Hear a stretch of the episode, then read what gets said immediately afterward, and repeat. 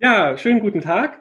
Ähm, wir haben uns heute überlegt, wir wollen über das 100 Guldenblatt sprechen und wir sind Sabine Müller aus Großschönebeck und ähm, Annette Fahrentholz aus Klosterfelde und Doreen Köhler ebenfalls aus Klosterfelde.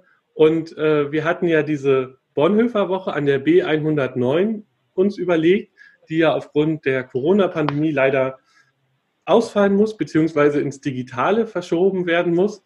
Und wir dachten uns, wenigstens eine Sache wollen wir auch gemeinsam im Digitalen machen. Und deswegen sprechen wir heute über das 100 Guldenblatt von Rembrandt. Jetzt wundern Sie sich vielleicht, was hat das überhaupt mit Bonhoeffer zu tun? Ähm, das 100 Guldenblatt war ein Poster, was bei ihm, also bei Bonhoeffer, als junger Mann im Zimmer hing und ähm, ich habe ein, äh, nochmal eine Biografie zu Bonhoeffer gelesen, die mir Sabine Müller empfohlen hat von Herrn Mesch. Äh, und der hat, ähm, äh, der, der hatte da beschrieben, dass Bonhoeffer in seiner Zeit, als er in Bielefeld war und am Bielefelder Bekenntnis mitgearbeitet hat, so einen Aha-Moment hat, wo ihm dieses Bild nochmal äh, verändert hat, äh, gedanklich, wo, wo er sozusagen die Interpretation dieses Bildes nochmal verändert hat, weil er dort in Bielefeld in Bethel in, einem, in einer Einrichtung war, in einer kirchlichen Einrichtung, wo vor allem kranke Menschen betreut wurden. Die Einrichtung wurde ursprünglich für Epilepsiekranke äh, ähm, aufgebaut und dort hat Bonhoeffer mit den anderen, die dieses Beteler Bekenntnis entwickelt haben, zusammen einen Gottesdienst gefeiert und eben den Kranken aus der Einrichtung und hat dadurch nochmal ein ganz anderes Bewusstsein äh, für dieses Bild bekommen, in dem ja Jesus äh, unter anderem Kranke heilt.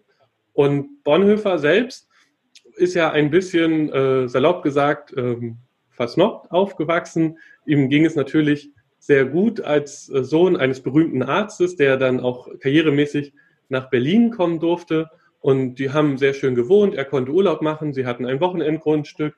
Und äh, man merkt in diesem Buch von Mesch, was ich erwähnt habe, so eine Bewegung, dass Bonhoeffer äh, irgendwann anfängt, sich sehr über soziale Fragen Gedanken zu machen. Und dieses Bild oder diese Szene, wo er sich sozusagen nochmal über dieses Bild neue Gedanken macht, das ist von 1933, kurz nachdem die Nationalsozialisten die Macht ergriffen haben.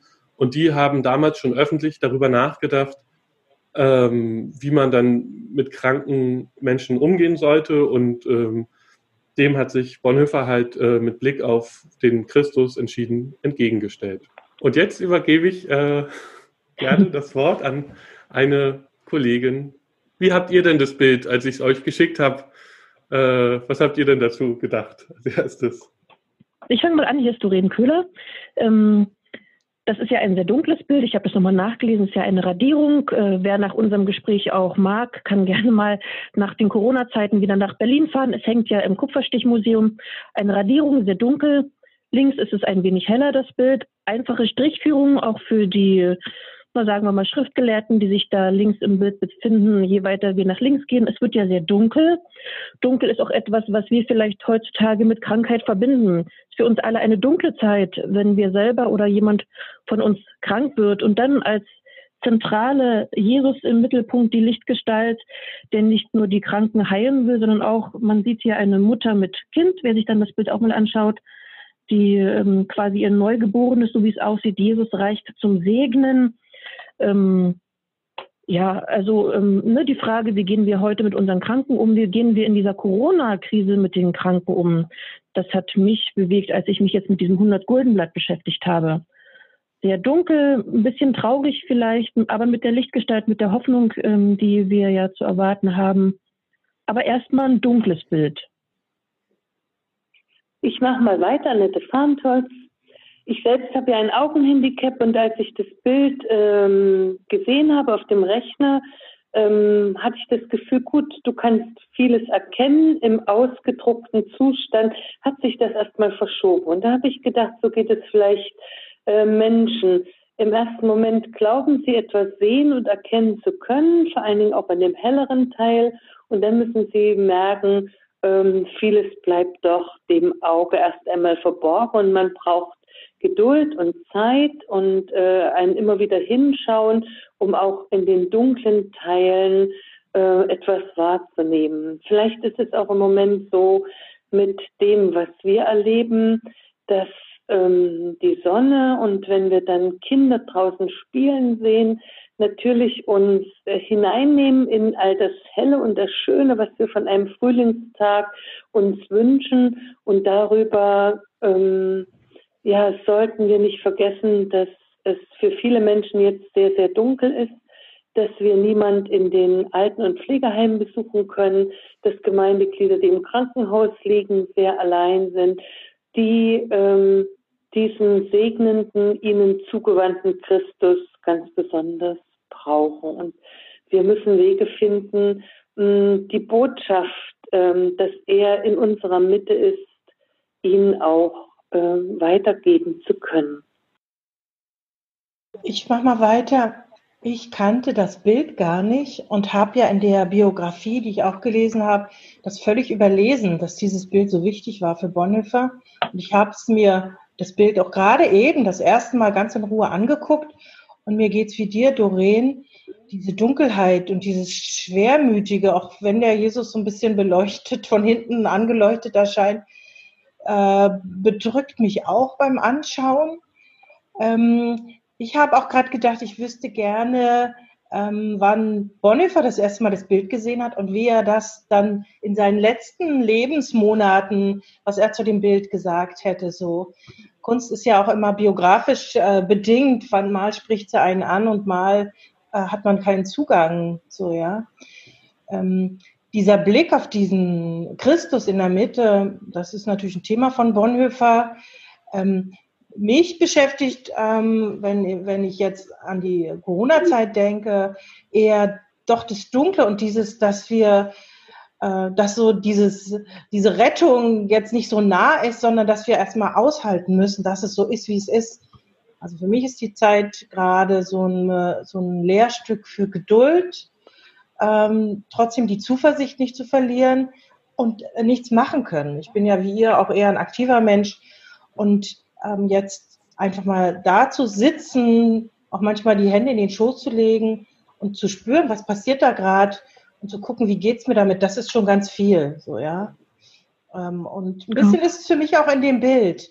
Die, die rennen jetzt nicht alle auf Jesus zu, sondern es ist so eine, es hat auch eine Ruhe bei aller Erwartung, dass alle zu ihm wollen, geheilt werden wollen, ist auch so eine, ähm, liegt da auch so ein Schleier drüber oder so eine kleine Starre, finde ich so. Es ist hat was nicht so super dynamisches, ja.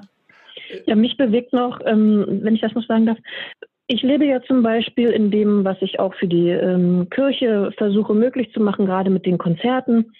Ähm, man möchte ja volle Kirchen haben, man möchte fröhliche Menschen bei sich haben. Und ich weiß noch, und daran hat mich dieses Bild wieder erinnert, ich war mal auf einer Weiterbildung und da ist uns nochmal nahegebracht worden, für wen wir denn eigentlich da sein sollten. Vielleicht doch ja auch vor allem für die Schwachen, für die Kranken, für die, die von selber nicht zu uns kommen können, sondern zu denen wir mal gehen sollten. Und dieser Blick, dass ja Kranke, auch, also jetzt nicht nur temporär Kranke, sondern chronisch Kranke oder auch ähm, beeinträchtigt lebende Menschen, dass die vollwertig Teil von uns als Kirchengemeinde sind, auch von unserer Gesellschaft, das hat mich dann nochmal bewegt. Ja, das Kranksein ähm, auch zu unserem Leben gehört, zu unser aller Leben. Und äh, Kranke ja, Teil von uns sind, ja, Teil von unseren Familien, von unserem Leben. Das hat mich bei diesem Bild nochmal wirklich bewegt. Ja, es gehört einfach da, zu uns dazu. Ähm, da, ja, also wir können Krankheit aus unserem Leben nicht wegsperren. Aber Doreen, dann sind wir ja doch im Moment irgendwie alle auch so ein bisschen gleich, oder? Also die Aktiven, ja. die Zeit haben, in die Konzerte zu gehen, die äh, hoch engagierten in den Kirchengemeinden. Wir sind jetzt auf irgendeine Weise alle, wir sind jetzt nicht alle krank in dem Sinne, ja, aber wir sind irgendwie verbunden in, in, diesem, in dieser Form von, von Einschränkung, Beschränkung und Rückzug. Ähm, ja.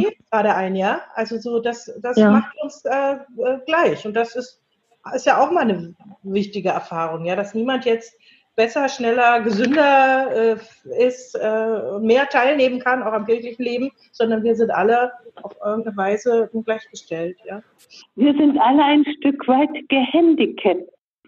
Ja, das verschiebt sich auch ein bisschen. Also der Also zum Beispiel auch als Premierminister ist man ja nicht, oder als reicher Mensch ist man ja nicht davor geschützt, äh, automatisch nicht krank zu werden dieser Tage. Und ich finde, ähm, also wenn, wenn man das wie ein Bühnenbild betrachtet, wo gerade der Spot ist, also laut Wikipedia ist es ja Matthäus 19 die Szene und da sind ja verschiedene ähm, ähm, sozusagen Beschreibungen drin und unter anderem auch die Diskussion, ob ein Reicher in den Himmel kommt.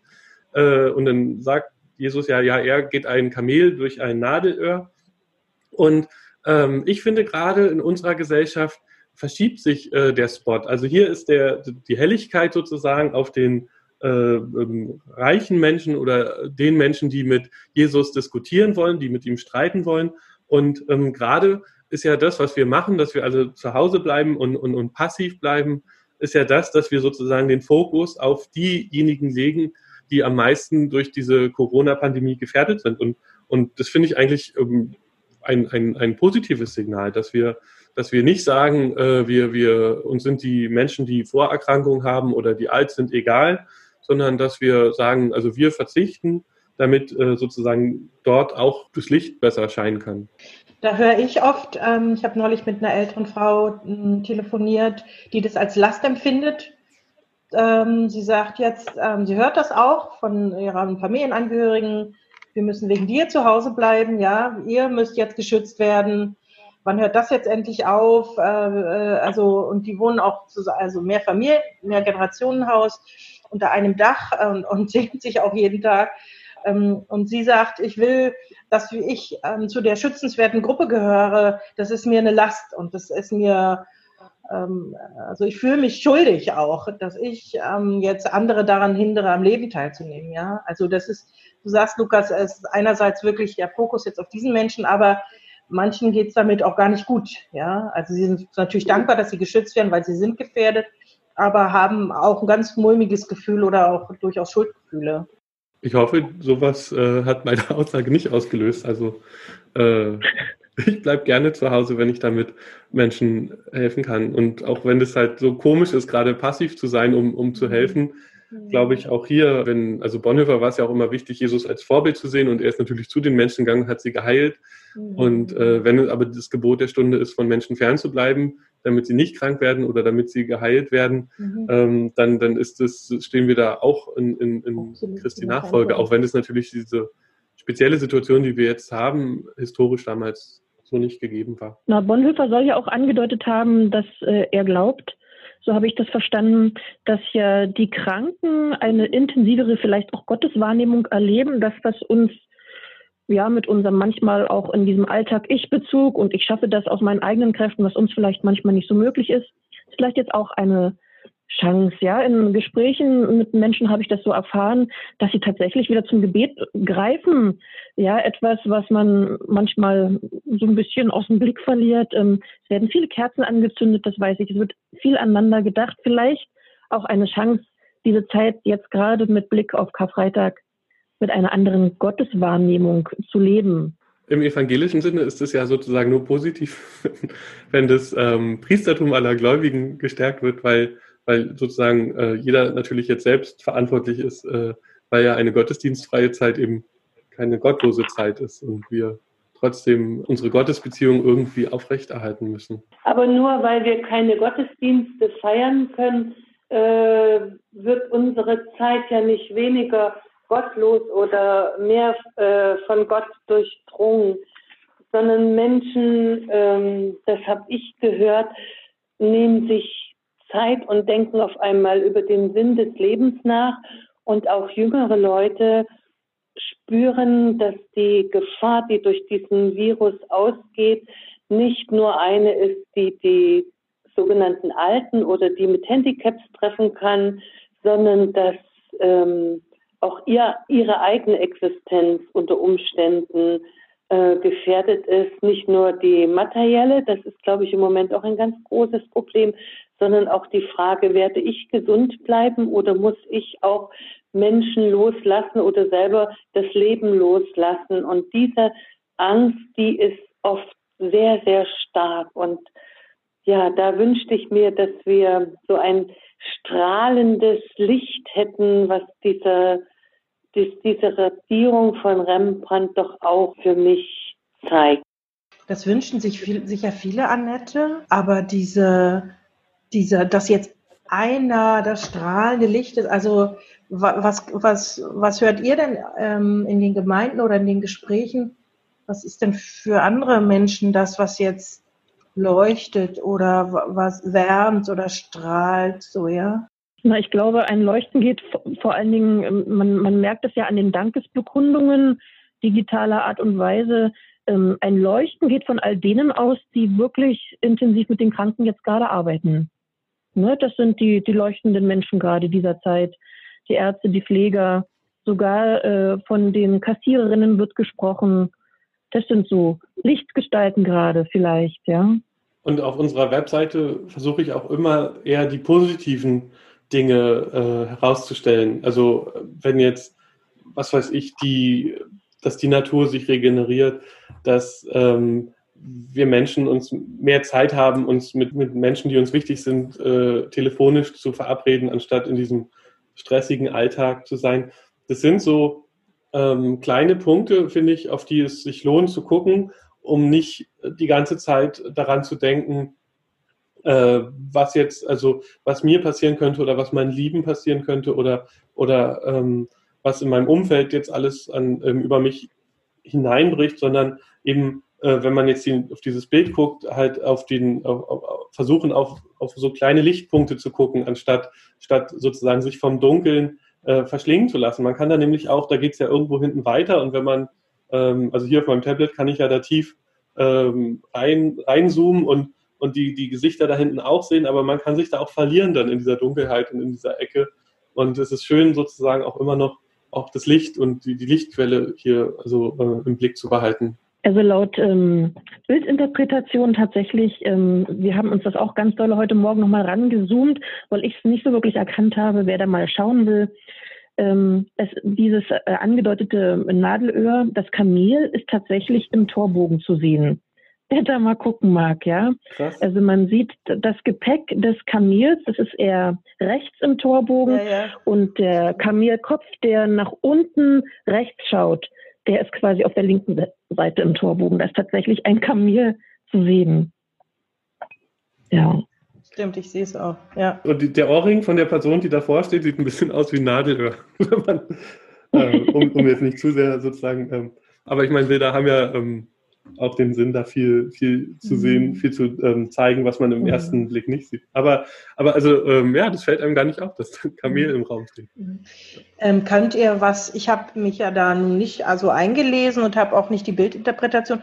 Könnt ihr noch mal was dazu sagen?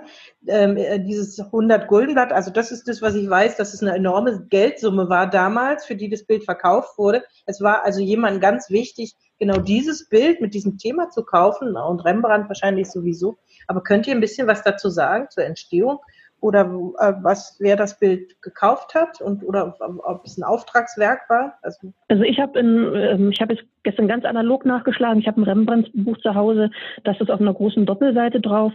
Ähm, da ist jetzt drin, ähm, Rembrandt gehört ja zu den Realisten seiner Zeit, ja. Also er wollte tatsächlich diese heiligen Geschichten zwar darstellen, aber trotzdem so real wie möglich. Deswegen vereinen sich ja hier, wie vorhin schon gesagt wurde, viele Geschichten aus dem 19. Kapitel, aus dem Markus-Evangelium die Segnung der Kinder, die Heilung der Kranken, die Pharisäer und Schriftgelehrten, die oben links äh, im Bild diskutieren oder eben auch das gerade angesprochene Kamil mit dem Nadelöhr. Ähm, er wollte etwas Reales darstellen und in dem Sinne geht es ihm, so habe ich das gestern noch verstanden, tatsächlich darum, ähm, etwas Reales zu zeigen, dass eben Krankheit äh, also das war der große Fokus. Krankheit gehört zu unser aller Leben dazu das habe ich, also ja, das war, und wie gesagt, es ist eine Radierung, ja, ein kleines Bild, so ein bisschen größer als 20 mal 30 ist das irgendwie nur, also ein bisschen größer als ein A4-Blatt. Ja. Ich habe nichts dazu finden können, ob es ein Auftragswerk ist und wer es käuflich erworben hat. Das ist vielleicht für uns und unseren Blick heute auf das Bild auch gar nicht das Wichtigste es gehört in das Schaffen Rembrandts und er hat ja, ja sehr viel gearbeitet. Na, er war ja ein Fleißiger seiner Zunft.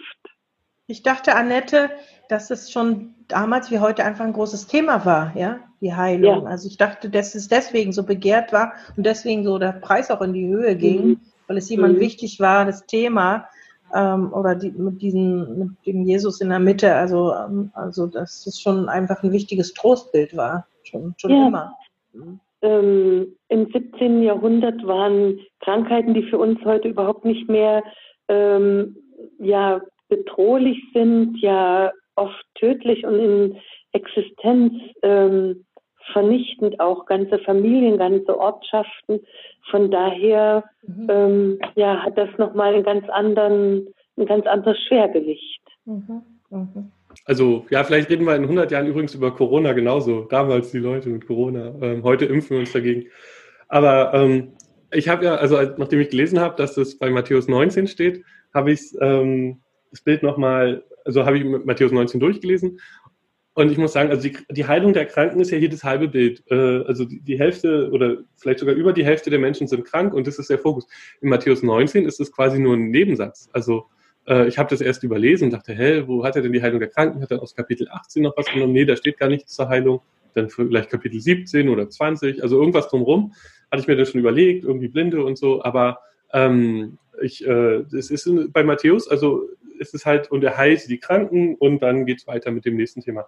Und ähm, das fand ich, äh, ähm, fand ich, fand ich äh, diesen, diesen, diesen Unterschied zwischen, ähm, zwischen, zwischen dem Kapitel 19, also dem, dem Schwergewicht auf der Heilung und, und wie viel wir jetzt auch drüber reden und wie viel das Bild zeigt, äh, ist halt äh, ja wahrscheinlich für das Thema damals seiner Zeit und für uns ja eben heute auch ähm, wichtig. Es gab mehrere Versionen von dem Bild. Ähm, also, ähm, ich, also wenn ich den englischen Text jetzt richtig übersetzt habe, wurden ungefähr, wurde es 100 Mal produziert und, und dann entsprechend verkauft.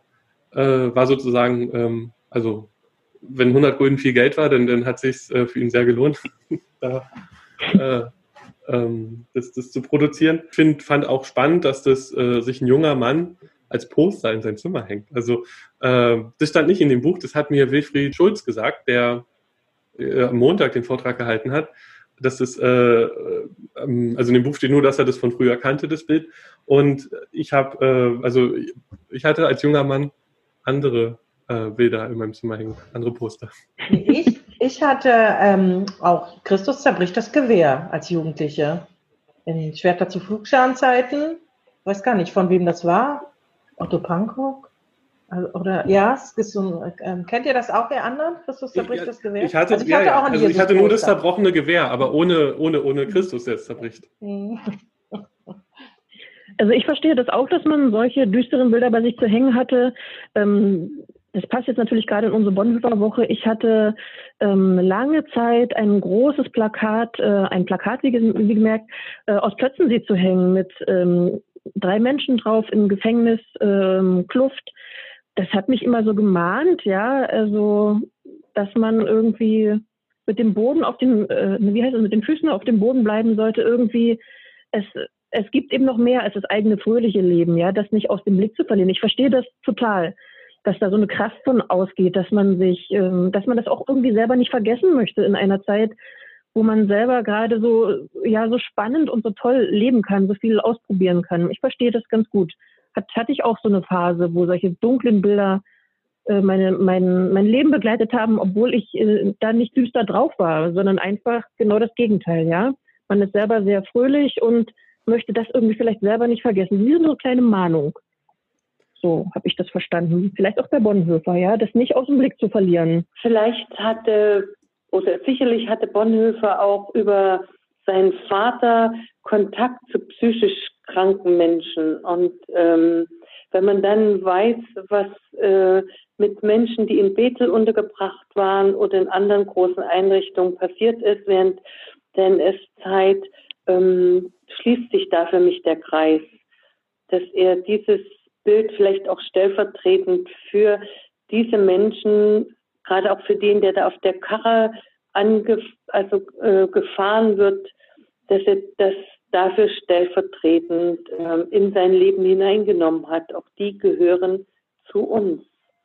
Auch wenn die Welt sie an die Seite drängt oder sie gar kein Leben mehr haben dürfen. Der Christus hier macht auf alle Fälle, dass, dass unser Blick auch darauf fällt. Also, dass sie nicht in der Dunkelheit bleiben, sondern dass sie sich trauen, äh, vorzukommen und in, in, ins Licht zu treten und in unseren, auch in unser Sichtfeld zu treten. Es ist ja auch oft ähm, äh, kranke Menschen, äh, also chronisch kranke Menschen oder äh, Menschen mit Einschränkungen äh, sind ja oft äh, an bestimmten Orten untergebracht, wo sie entsprechend auch ähm, der Bedürfnisse betreut werden und dadurch gar nicht ähm, sichtbar in unserem Alltag. Also und wenn man dann in so ein also ich kann mir vorstellen, wenn man dann in Bethel, also in so einer großen Einrichtung ist, wo man, wo man auf einmal viele Menschen, die am Gottesdienst teilnehmen, sieht, die, die eben ähm, krank sind oder, oder eingeschränkt sind, dass man eben dann sozusagen diesen Aha-Moment also viel intensiver erlebt, weil es halt um einen drumherum passiert und nicht nur in einem Bild. Obwohl die ähm, Kranken, also um mal jetzt von diesen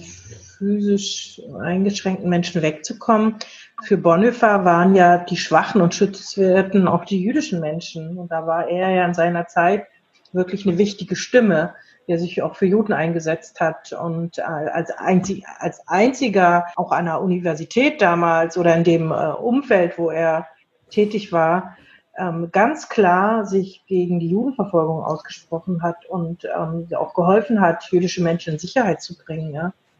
Also das muss, da war er mutiger und viel klarer als andere. Ja, also das hat man ja dann auch in der Erarbeitung der Barmer theologischen Erklärung. Also es war, da war er, äh, stand er ganz schön einsam auch da in seiner Klarheit, sich für die schwachen, sage ich jetzt mal, verfolgten und vom Tode bedrohten jüdischen Menschen einzusetzen. Das fällt mir jetzt nochmal ein, um so von dem, ähm, also um nochmal eine andere Form von äh, Schwäche so einzubringen, ja, oder Bedroh Bedrohung.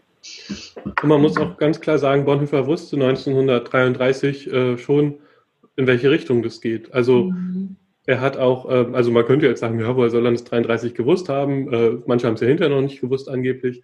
Äh, aber also er hat 33 sehr klar formuliert, schriftlich, ähm, was er erwartet, in welche Richtung das geht. Und dieses mhm. Bekenntnis in Bethel, weshalb er überhaupt in Bethel war und an diesem Gottesdienst teilgenommen hat, wo ihm dieses Bild nochmal neu in den Kopf gekommen ist, das, das ist ja auch ähm, eigentlich das Bekenntnis, was hätte Barmen sein sollen, dass, dass man, mhm. die Barmer theologische Erklärung, dass man eben die Judenfrage in den Blick nimmt. Also mhm. das berühmteste Zeitdokument äh, für, für ähm, ähm, bekennende Kirche, also diese Barmer theologische Erklärung, die verliert nicht ein Wort über die Judenfrage. Und genau. das ist halt äh, ein, ähm, ein, eine Katastrophe eigentlich gewesen, weil ähm, in den nächsten Jahren sich immer wieder gezeigt hat, wenn die Kirche sich irgendwo stark äh, eingesetzt hat, dann, dann sind die Nazis auch zurückgerudert, weil sie sich nicht getraut haben. Ähm, die sind ja immer Schritt für Schritt, haben sie sich vorgetastet, was können wir machen, was können wir den Menschen zumuten, was, was erlauben die uns, was lassen sie uns durchgehen. Und wenn die Kirche sehr lautstark mutig war, dann sind die Nazis auch immer wieder zurückgerudert. Aber äh, wenn, wenn man ähm, sozusagen in, in, sich zur Judenfrage nicht äh, klar genug positioniert, dann ähm, rudern mhm. sie halt nicht äh, zurück. Und äh, mhm. Das ist natürlich auch mit Angst verbunden gewesen, sicherlich äh, solche mhm. Texte zu veröffentlichen. Na, ähm, die, ich weiß, dass Bonhoeffer von dieser Tagung, wo das entworfen werden sollte, ähm, dann nach Hause gefahren ist in Zuversicht, dass es eine gute Erklärung wird. Und die ist doch dann verändert worden und dann hat er auch da nicht mehr weiter mitgewirkt. Ne? Dann hat er sich da auch ausgezogen. Schreibt der ähm, Charles March in der Biografie, dass er dann einfach auch enttäuscht war, dass sich, er sich da nicht mit seiner klaren Haltung durchsetzen konnte und dass auch die Kirchenvertreter da so angepasst ähm, reagiert haben oder agiert haben. Mhm. Und Karl Barth, der sozusagen federführend war bei der Barmer Theologischen Erklärung, hat ja hinterher auch gesagt, dass das irgendwie nicht gut war, mhm. äh, das Thema der. Judenfrage auszuklammern. Ähm, ich würde vielleicht noch äh, meine abschließenden Gedanken mal dazu äußern, weil es mich ähm, in Vorbereitung auf unsere Bonhoeffer Woche sehr beschäftigt hatte. Äh, in unserem neuen Beiheft fürs evangelische Gesangbuch ist ja das Lied Nummer zwei. Menschen gehen zu Gott in ihrer Not. Das ist ja mit einem Text von Dietrich Bonhoeffer, ein Lied, was ich ehrlich gesagt gar nicht kannte. Jeder ähm, hat ja sofort von guten Mächten in den Ohren. Und ähm, ich habe mir das tatsächlich mal angeschaut und auch geübt in meinen Gruppen. Und ähm, ja, äh, mit diesem Rembrandt-Bild jetzt in Verbindung gebracht, heißt es ja in der ersten Strophe, dass Menschen ihrer Not zu Gott gehen und sie bitten um Errettung aus Krankheit, das ist ja klar auf diesem Bild, und jetzt für mich viel wichtiger aus Schuld und Tod. Ja, laut äh, Bildinterpretation soll ja, oder habe ich das verstanden, ist ja hier auch ein reicher Jüngling drauf, der in seinem Denken auch ein bisschen bekehrt werden soll. Also ich habe nach einem reichen Jüngling gesucht und glaube, ihn gefunden zu haben, links neben der Frau mit dem Kind, ja, die äh, vor Jesus steht. Der wirkt sehr nachdenklich. Und da habe ich nur gedacht, das ist jetzt auch eine Zeit, in der man mal gucken kann, was bedeutet, also im übertragenen Sinne vielleicht auch, wer ist eigentlich der wahre Kranke in dieser Welt? Ja, was machen wir mit unserem Konsumstreben, mit unserem immer, wir wollen immer mehr, immer besser, immer schöner, auch im Alter noch vital und jung sein. Krankheit oder alt werden, gebrechlich werden, das ist erstmal irgendwie doch nichts Schlimmes. Das gehört einfach mit zum Leben dazu. Es wird fast alle von uns treffen, dass wir gebrechlich werden und das auch in Würde anzunehmen bei sich selber und auch bei den Menschen, mit denen man so lebt, das fand ich noch ganz spannend. Ja, die eigene Frage, wie lebt man eigentlich? Wie lebe ich auch krank, obwohl ich vielleicht körperlich nicht krank bin? Und wie gehe ich selber mit Menschen um, auch würdevoll? Ja, einfach zu sagen, der ist trotzdem noch ein geliebter Mensch, ein Mensch, dem man, dem man mit Respekt begegnen ähm, muss, obwohl er ein bisschen gebrechlich ist. Der muss noch nicht mal krank sein, ja, aber dass das auch zur Würde eines alt werdenden Menschen dazugehört, dass man einfach auch so sein darf. Dass das auch jetzt, dass man nicht immer so bedauernd drauf gucken muss, ach Gott, der Arme, jetzt wird jetzt wird er krank und sieht vor sich hin. Das gehört nun mal auch zum Leben dazu.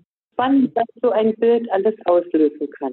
Ich habe gerade bei dem, äh, ich muss das jetzt nochmal sagen, auch wenn es nicht direkt passt, ähm, äh, bei dem reichen Jüngling, der, der hat, also der schlägt sich so die Hand ins Gesicht, oh mein Gott, äh, was ist hier von mir zu erwarten? Und mein erster Gedanke war, der kann doch nicht mit der Hand ins Gesicht fassen. das ist die aktuelle Situation. Ähm, also ich meine, das Bild ist ja schon ein paar Jahre alt äh, und, und hat sicherlich nicht auf Corona geblickt und damals war ja der medizinische Standard noch ganz anderer. Aber, aber die aktuelle Situation ist auch so präsent. Wir haben ja auch immer wieder darüber gesprochen, jetzt äh, gerade, klar. Aber, aber ich fand lustig, wie sehr das schon sozusagen äh, drin ist, wenn man in der Öffentlichkeit ist äh, und sich nicht die Hände gewaschen hat, dass man sich da natürlich fest. Mhm. Man, man, sieht das viel mehr jetzt, wenn Leute sich so nahe kommen und so. Ja. Ich hoffe, die, die zugehört haben, äh, können auch ein bisschen was mitnehmen und selber ähm, sich das Bild angucken. Und wenn noch Kommentare kommen, ich veröffentliche die ja auch immer gerne noch mit bei dem Beitrag dazu. Also also gerne her damit, E-Mail schreiben mit schriftlichem Text oder Audio oder ich habe ja auch schon ein YouTube-Video äh, verlinkt. Also ähm, gerne, gerne kommentieren. Und mir hat es Spaß gemacht, mit euch jetzt dieses äh, Gespräch zu führen und über dieses Bild zu sprechen. Und äh, ähm, ich hoffe, denen, die daran, äh, die jetzt zuhören, die haben auch Freude daran. Vielen Dank.